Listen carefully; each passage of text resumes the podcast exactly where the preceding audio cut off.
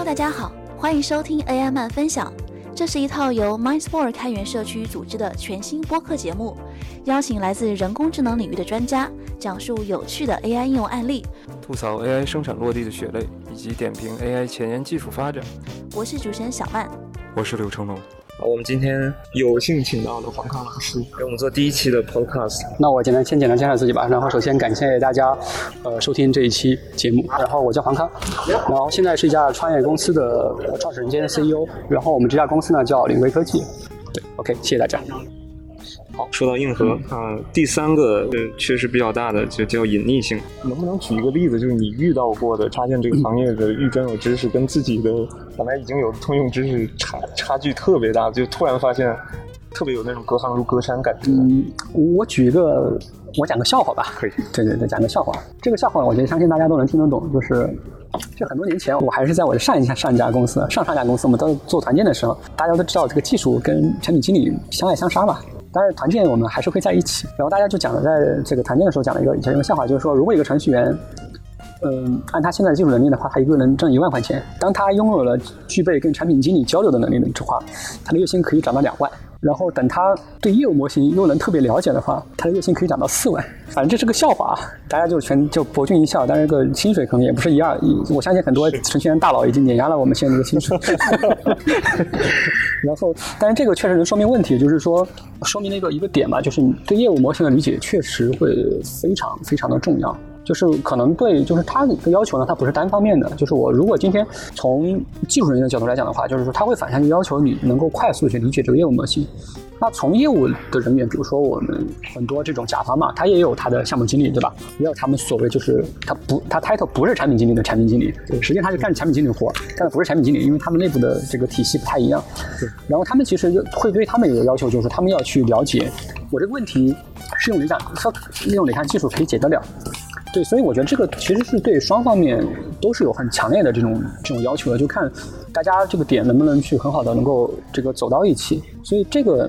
其实我觉得这个问题确实更像一个哲学问题，就是说传统行业的其实他们也需要学习 AI 的知识，对吧？当然，当然，当然，当然，跟你们要往一块儿。对，大家肯定就是相遇问题，不能是一个追击问题。对，就是大家以前是平行线嘛，那总总得有相交才行嘛。对，哎，那就比如说，如果是从我们 AI 开发者的角度去看，这种预专有的知识需要大概掌握到一种什么程度，你觉得算够用？但不可能指望大家一下子又又又。又成为一个专家，对吧？因为你有可能又又有其他的业务，你不可能一直学一直学都学成专家。对，我觉得话就是我这边也不能好，我不太好说是说什么时候够用。我大概可能能提两个建议，我觉得建议可能会更加这个实用一点。嗯，对，第一个建议是说，嗯，我们可以去去考虑是说，我们可以把思维从我们现有的这种看到了很多这种好玩的东西里面把它抽出来。这我觉得是需要做的第一点，就是我们的眼光。就做 AI 的东西，我跟很多这个传统工业的人交流，他他们觉得是说，你们做 AI 的人好像总是就特别高大上，就大家可以体会一下，因为很多时候高大上不是一个特别是吧？不是一个特别好的词汇啊。就是，但我这边不是去嘲讽大家，我觉得说可能只是大家之前看的东西不一样。对，这是第一点。那第二点是说，我们可以去建立一种比较抽象的思维能力。嗯，怎么呢？就可能这个事情说的，本身这个事情就会很很抽象。这个抽象思维能力指什么呢？就是说，其实我们刚才举了一个非常好的例子，就志峰老师讲了一个特别牛。牛啊，那个后面的词不说，特别牛的一个一个 case，就是我们之前比如说做了这个体操的这个七离子识别，我们把这个东西做在机械臂上，就是按照我们比如说有，如果大家有一些抽象思维的一些能力的话，大家可以想到想象得到，就是说，其实，在很本质，就是我们归纳把它到本质上来讲的话，其实很多工业化的问题跟我们现实中碰到的问题，它其实在最本质上的东西，它其实很像的。它非常非常像的，我相信，比如说大家如果能对体操这个事情理解特别好的话，去理解什么跳水，再去理解机械臂，我相信一定也没有问题。那如果是说大家觉得自己做好了体操，之后就做不了其他问题的话，那我觉得可能我会以劝退的这个建议来去劝他来说，可能大家可能真的不太适合我个做做做这个事情，对，大家就还是好好的留在体操这个行业里面就就好了，对，可能对大家都好，因为体操这个行业也需要人才嘛。我觉得大家没有必要是说我一定要去做一个硬性的这样的一个转变。是，我觉得我觉得就是说，嗯，小小到人，大到中到企业，大到国家嘛，大家还是应该把。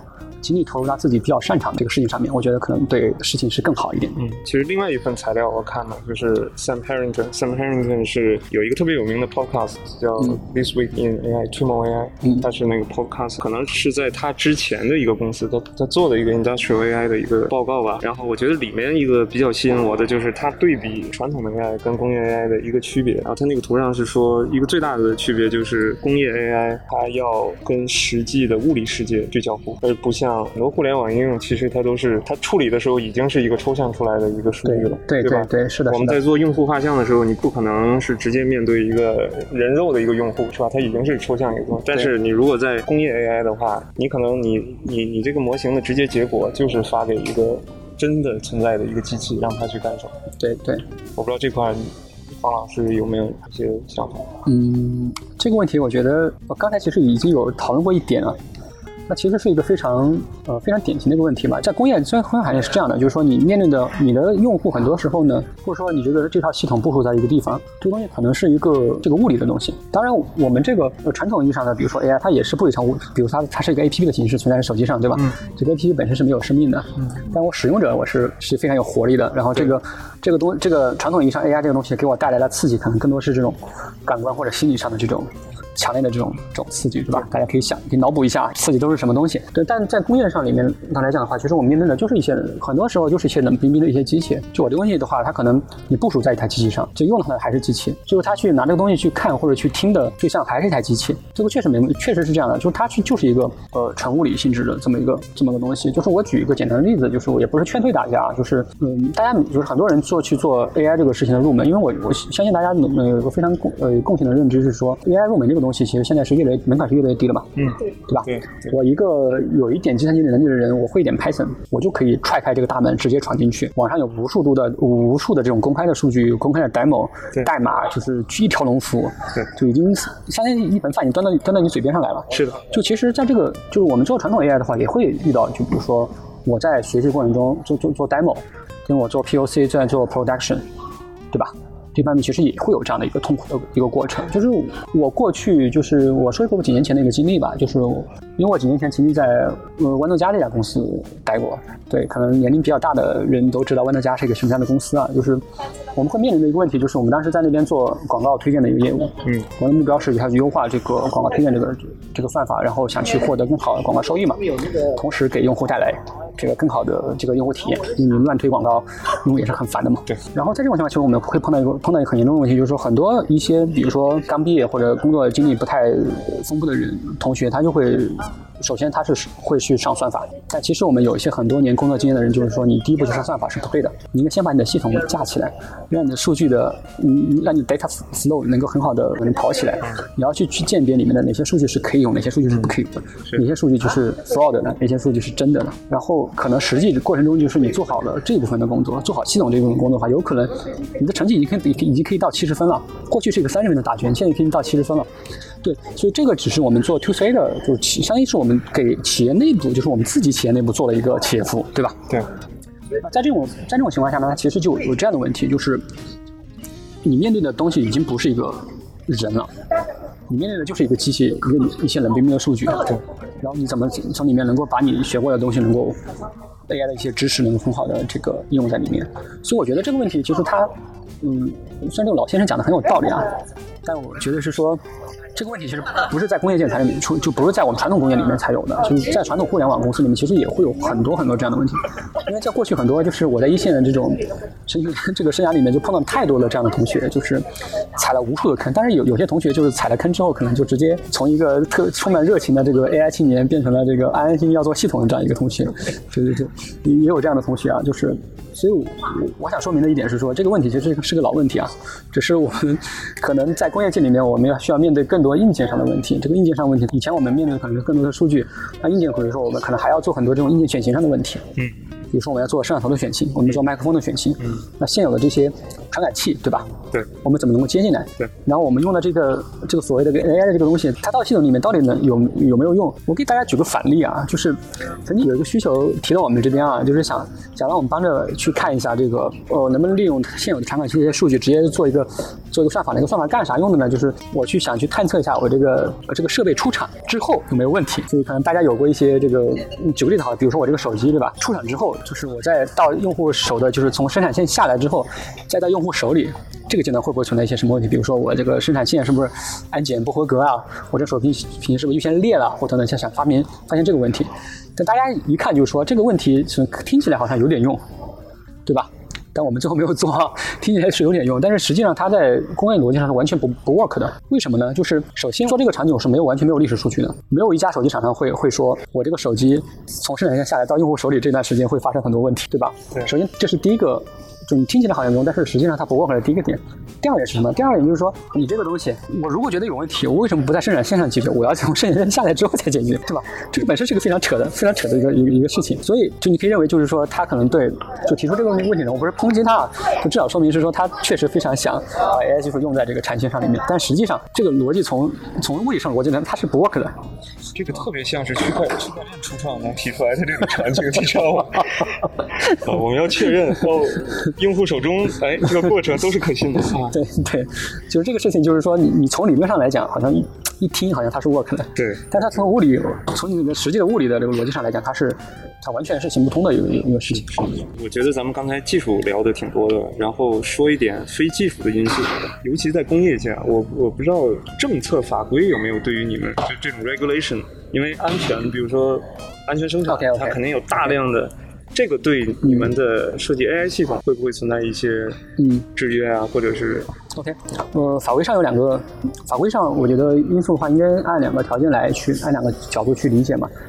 第一理解就是说你刚才讲的这些东西，然后包括是说，呃，我们说的这个无人驾驶嘛，嗯，无人驾驶可能我一讲这 case，大家应该都明白我要接下来讲什么东西。就无人驾驶，我现在先不去讨论它的技术上是不是可行的。假设我现在已经能做到什么 L 五或者 L 六的这种啊，可能但实际没有这么高啊，我就随便说了，做 L 五、L 六或者 L 七的这种这种驾驶的，它离我们实际能够大大面积的能够在车上去用，是不是还有很多的路要走？因为如果这个车是一个人工驾驶的话，比如说我出了我的事情，保险公司那肯定是人你驾驶员的问题嘛，对，不是你就是对方驾驶员的问题嘛，对吧？那我就是很好，这个责任方面是很好去去去去鉴定的。那么这个东西，如果我无人驾驶技术只要哪怕出一次错误，那这个责任谁来负呢？对吧？就所以这个事情，就我觉得挺非常难以去鉴定它的东西。所以现在大家也能也都能看到是说，呃，现在比无人驾驶的话，它其实它的路线是分裂的状态。第一条呢，就是说，OK，我在一些比较封闭的这些工业园区，对，所有法规我一我全承担了嘛，我 cover 你法律上的风险，对吧？对。那那这个东西是很好做的。那第二个就是说，我在我的实际民用性的产品里面来讲的话，它其实更多的还是实际用的。我们讲实际用的，但是研发还在走，实际用的可能更多的还是这种辅助性驾驶这个东西。所以我觉得，呃，有关于涉及到这个安全等等各方面，确实我觉得法规上面是一个很非常巨大的问题。所以从这上面来讲的话，我觉得可以从两个就可以这么去理解吧，就是说，虽然比如说我们想大规模的民用的话，很多东西确实有法规上的问题，但是我们面对的工业界，它其实是相对来讲，它就是我刚才提到，它相对是是一个比较独立和封闭的空间，所以我觉得它的法律或者是伦理上的一些应用的风险，其实它是远远要低于我们日常讲的比如说智能驾驶这种这种场景的。对，那第二个场，第二个就是我想从另外一个角度来去谈一下这个有关的这种规定啊，法律上的一些问题，就是是或者政策上的一些事情，就是大家注意，可我觉得大家相信大家都可以看到嘛，其实从政策导向性上来讲的话，其实呃，在工业界里面，不管是国家还是一些大集团的一些政策，它其实是有利于 AI 在这上面去应用的，所以它其实其实是一正一反两股力量，不同两个角度都都是有一些这个我们来讲这个落地的这样的一些一些东西嘛。所以你觉得政策应该再放宽一些好呢，还是说再严格要求一些好呢？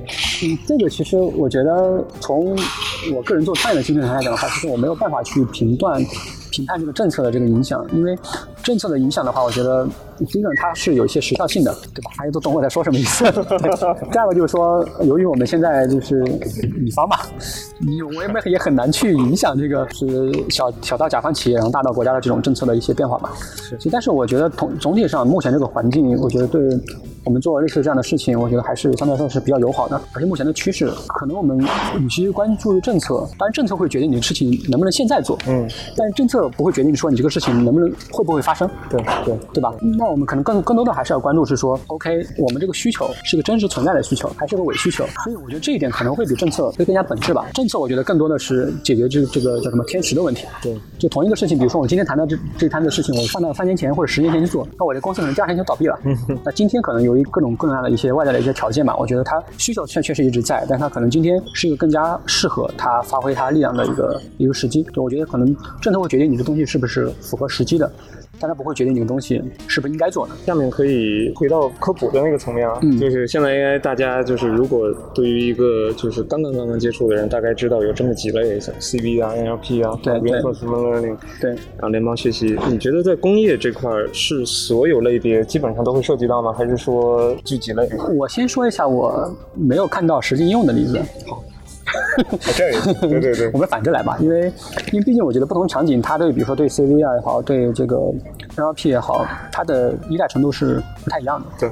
但我目前只能聊的是说，联邦学习我目前暂时没有看到，然后这种对抗网络可能确实也看到的比较少。那其他的，比如说像 CV 也好，NLP 也好，或者说我们提的这种迁移学习也好，可能目前我觉得短期啊都会有一些非常强烈的一些需求的一些空间。对，因为联邦学习它由于它本是那些限制吧，我觉得目前想在实际的工业环境里面应用，我个人感觉还难度还挺高的。回到一个科普性的问题来讲的话，它不是解决从零到七十分的问题。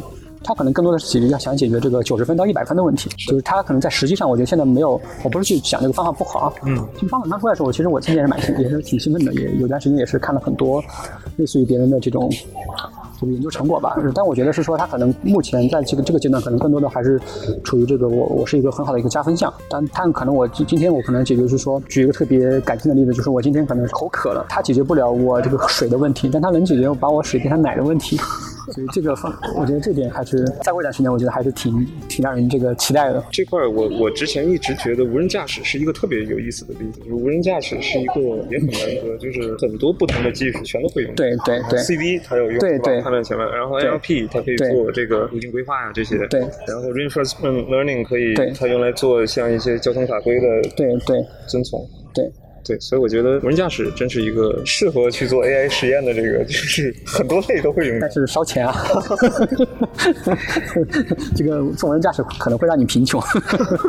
估计要等伊朗老大看他能不能爆出一些、憋出一些超级大招。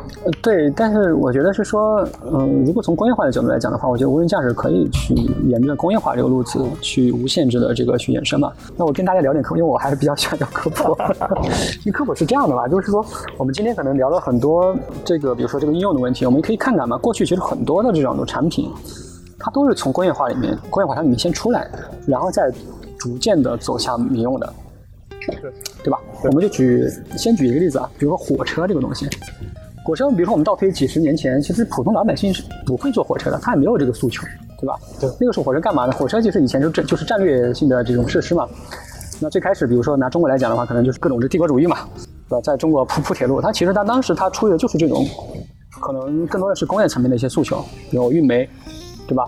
运运矿石，运一些战略物资，对，那在今天的话，你可以大家可以看到的话，OK，大家可能出行都是火车是一个非常重要的一个一个 C 端的一个一个诉求的方式，这是非常重要的一个点。那第二个就是说，我们说这个汽车，就回到汽车这个 case，就汽车上来讲的话，就是说可能最汽车最开始刚出来的时候，它就是。一是有一些特别这个上流社会的一些象征嘛，第二个它其实还是解决这种运输的运输一些问题。那现在可能汽车就是一个纯粹的一个 to C 的一个一个一个产品了，就在更多的一个市场上市场里面，确实，但是今天这个 to B 的 B 端的这样的一个市场，专业化的一些汽车它仍然存在嘛。当然，可能我们今天看到一说起汽车，可能说那只要有不管上海还是北京还是深圳嘛，只要有牌照，对吧？大家都可以很开心的去买一台。对，所以所以这个东西就是很多事情，我觉得都是从工业化开始起步，然后逐步的开始往民用化的这个角度去过渡的。那飞机这个不用不用说了，大家刚开始造飞机干嘛呢？打仗嘛，对对吧？对，你看现在大疆是吧？哦，对，对啊，这都可以嘛。因为我之前最开始我上研究生的时候就是做做 CV 的嘛，我们当时干嘛呢？就是 对吧？做一些这个保密性的课题，那干嘛的呢？当然跟这个保密的这个事情有关了。所以现在你跟大家看，比如说不管是无人机还是什么也好，其实大家每人都可以拥有一台会飞的这个哈苏嘛。呃，所以我觉得这个事情就是一个很多事情，我觉得就应其实从工业化，然后慢慢的往民用化这边扩展，我觉得是一个非常好的一个一一条线路。但可能就是因为今年这个互联网这这波实在是太猛了，就是感觉是说我们在有一些场景下面就是被反向碾压了，就是。互联网这这波里面有些 AI 的应用例子太太厉害了，会导致说大家觉得 OK，我这个东西理所应当是应该应该是从这个 To C 端产品去往 B 端的产品做的。其实，在我们传统意义上的这种。产品上来讲的话，其实更多的是它，我们看到的更多的传统的这这种跟人人们生活息息相关的那种产品，它其实是个反向的过程。就我们看到是反，它其实应该是正向，但我们今天可能从 AI 这个角度看，可能是反向的。其实顺着这个思路，我刚才还想到一个问题，就是刚才其实说到，我们现在其实没办法去用 AI 一下子去变革掉已经积累几百年的这个传统对传统工业，对吧？对。但是呢，如果想到过去的科技的历史，你比如说流水线去取代这个作坊。对，对吧？最早都是作坊，都是这个，对对，这个叫 apprentice 嘛，就是师傅带徒弟，师傅带徒弟，然后直到流水线出现。那流水线替代作坊，或者说像美国内战是吧？就北方工业北方对取代南方，其实它在取代的时候呢，它也不一定是一个绝对意义上领先的一个系统。对。呃，我想问的就是说，除了技术原因之外，黄老师觉不觉得还是需要一些非技术，像文化上的一些因素去催化一下这个转变？比如说，可能我们对工业系统里刚才说，可能对人的生命越来越重视，是吧？对，它它它会从一个非技术的角度去对对去推动这个对对对迭代的发展。呃，这个呢，我觉得。我觉得我我的女生的点比较喜欢上价值啊，我发现这个郑峰老师更加比我更加上的价值，而且更加更加高大上。呃，打个括号，这里的高大上是个贬义，是个褒义词，是个褒义词。是这样，我觉得这个确实啊，我觉得这个可能应该是整个人类社会的一个进步吧。嗯，呃，我觉得大家对人以及对生命、对人的生存。当然，这个要是扯的话，最近话题瓜也有点吃不完。对，最近瓜太多。然后从这点上来讲的话，我觉得确实你说的非常对啊，我这个只只能只能赞同。就是我觉得这个对人的重视，我觉得确实会促进这个这个事情的一些发展啊。因为我觉得整个社会要要变革嘛，这个整个社会的进步嘛，然后历史它是历史的潮流，就是对人会越来越对个体对会越来越重视，对吧？对。所以我觉得这个确实是一个。嗯，它其实它这种文这种文化上的这种逐渐的逐渐的这种影响，大家这个思维的一些放开，其实反过头来，它其实会呃去影响这个政治方面的一些一些决策的东西的。所以我我我反倒认为是说，这种影响它其实跟政策化的这个东西它是一体的。请教一下这个黄老师啊，就是这个对深度学习框架在 AI 工业应用中，我们有没有什么一些选择，或者说它在这个 AI 它在工业当中的应用有没有什么很大的一个区别？嗯，对，你们会怎么考虑去选择 AI 框架？呃，这个东西的话，我觉得，呃，首首先刚才在正式开始之前，跟志峰老师聊过一些这个 Man Spawn 的问题，我这边就是稍微再简单的吹一波啊，就是从它的很多呃设计理念上来讲的话，我觉得确实是挺好的，然后有些应该也是目前也有主流框架嘛，应该也是比较是最先进之一，对吧？所以从这个需求上来讲的话，我觉得是非常的需要一个这样的东西的。因为我们可以看到，因为本人接触深度学习框架呢，应该是从这个真正意义上从产品上使用，其实是从 TensorFlow 开始的，然后到就是可能我们今天讲的这个，比如说手机端的或者其他的一些端侧部署的话，可能大家讨论更多的是 TensorFlow Night，对吧？其实如果呃这个下水比较早的同学会知道，TensorFlow Night 之前还有个版本叫 TensorFlow Mobile，对对对。然后从从这个角度来讲，就是你这么一个态势嘛。比如说，我能点公司的名字吗？不好点是吧？那就不说了。比如说 A 公司宣称有一套自己的，那 B 公司宣称有一套他自己的这样的一套框架，对吧？我记得当时 TensorFlow 这个东西出来之后，我们做了一些生产环境的部署，然后在机器之星还做了一套节目。但是做完之后有一些这种反响嘛，就是大家会讨论是说，OK，其实这个这样的一个框架在很多公司里面其实都已经有了。但我其实这个东西确实是这样，因为神经网络这个东西确实大概是没记错六十年代吧。呃前后出来的这么个一一个产物。它经历这么多年发展，你说没有吗？那我觉得这个是不可能的，没有谷歌怎么能做出来呢？对吧？它只是只是第一个大规模开源的，对对吧？所以我觉得框架来讲的话，其实非常非常重要。就一个好的框架，它可以给你节省非常多的研发的成本。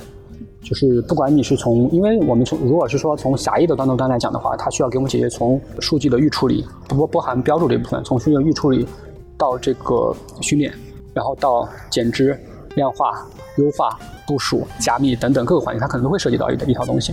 如果这个流框架对这套流程支持比较好的话，其实我觉得是能够非常大的去。降低这个整个研发的成本的。就我拿我之前的一个我们在一六年的一个例子来举例，如果当时没有 TensorFlow，那我们当时整个团队可能面临的是说，我们需要团队规模可能需要扩大五倍，才能做到类似的事情。那这个成本，比如说我们对一些比较激进的一些技术改革的话，它可能就会变得非常的困难。比如说这公司假设只有四百人，你跟老板说我需要一百个人来做这个事情。那可能，对 对对对，就会有这样的问题。那比如说，那有了框架之后，其实就相当于是说，它它其实就拉低了这个门槛。当然，这是第一个，我觉得门槛上的它贡献绝对是非常有正向意义的。然后我这边其实也是希望再吹一波，就希望 Manusbook 在后期的推广上能够再给力一点。对对对，加油。然后第二个是什么？第二个就是说，那框架它首先它是拉低门槛了。但是拉低门槛之后，未未必就意味着说你进入门槛之后，你的路会走得特别顺。就你会发现是说，所有的开源框架，但 m a t 我没有没有实际的上生产环境，我这里先不评价。就是我用过的一些，呃，这种框架的话，它或多或少都会有一些问题。那问题就是在在于是说，OK，你可能用它来去做官方的 demo show，毫无问题。上升的环境就会有各种各样的问题，就是你你实际轮圈之后，你发现你还是需要改很多很多。对，就大概是说，它只是把你的。呃，一百个人的规模从一年前放到了三年前，对对。但是这三年的时间，其实我觉得至关重要嘛，因为你在这三年时间之内呢，就能够把你的业务模式能够很好的跑通。所以整个这个点的话，我觉得是框架这个东西，我目前我的感觉是非常、非常、非常、非常重要。对，但是可能我觉得会有很多一一些人跟我持有一些相反的一些态度，就是说，OK，那我与其这么大力气的去去做这个框架，我去填你的坑，对吧？我为什么不自己手写呢？因为手写 CNN 或者手写 RN 好像也不是很难的一个事情，是，对。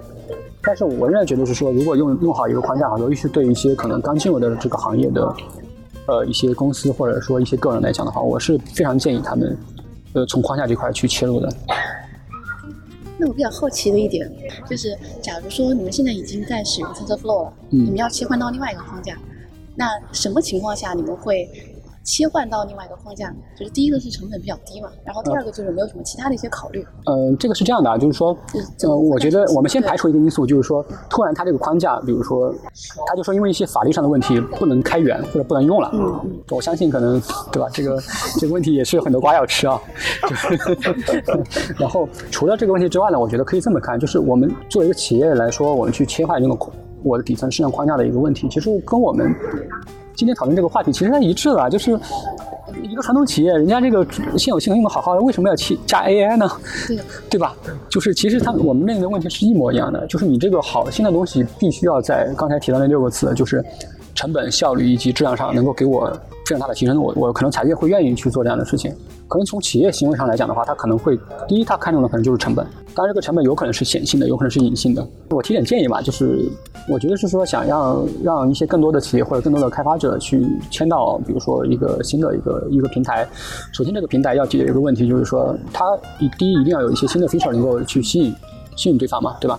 第二个就是说，它对人就整个迁移成本这边应该是要非常的控制非常低。当然，迁移成本的控制，你可以通过技术手段，也可以通过一些非技术手段来去做。那当然，我们今天如果讨论是偏技术的话，我就希望是说，举个例子哈，假设我今天是个 PyTorch 的用户，你想让我去拍迁迁的 Manuscroll，那那我首先我第一关注的问题就是，我现在已有的那套东西我怎么办？我以前训的模型现在还能不能用？可以的，可以。呃，对吧？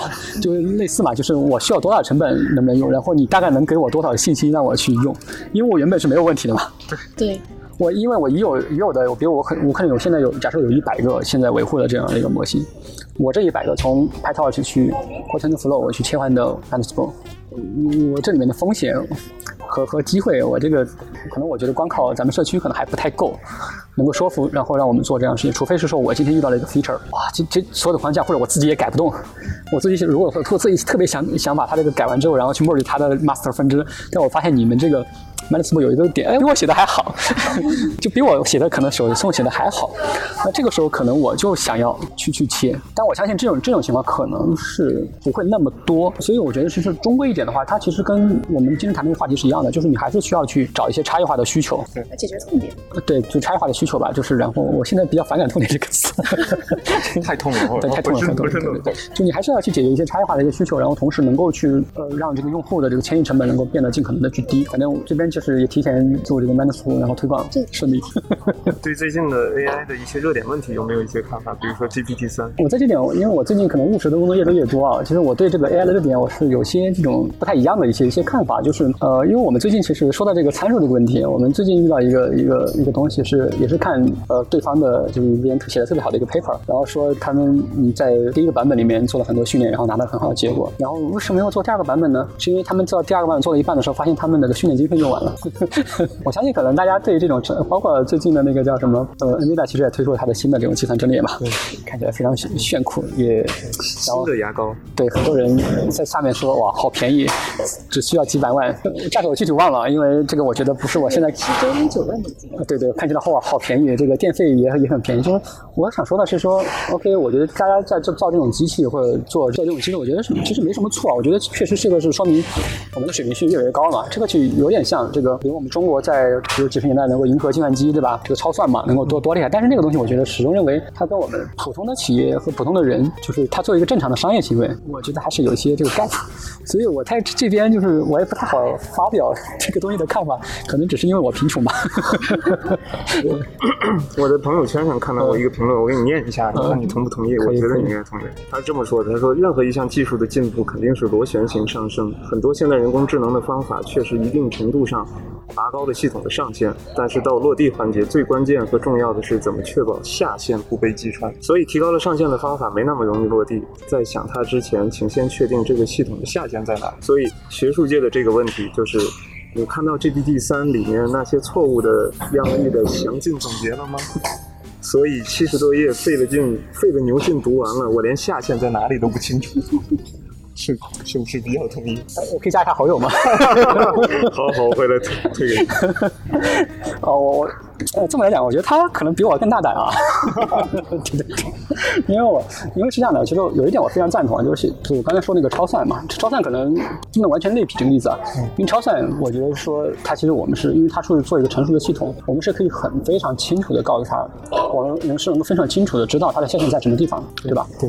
所以我这里必须要澄清一下，这个大家不要误解，因为当时那个超算可能我们应用的，比如说是一些国防领域的一些科学的研究，对吧？对。因为最开始也是国防科。科大去研制这个点的国防扩大嘛，然后那个东西确实当时它是应需求还深的一个东西，但是在那个时候我们可以看到是说，就普通的一些企业看到的只是它的上限，但下限就是因为各种原因嘛，你也看不到，但它确实有。像我们今天说的这种动辄，比如说训练就要大几千万美金的这么这些，就单指训练要大几千万美金这种东西啊，就是确实啊，就是。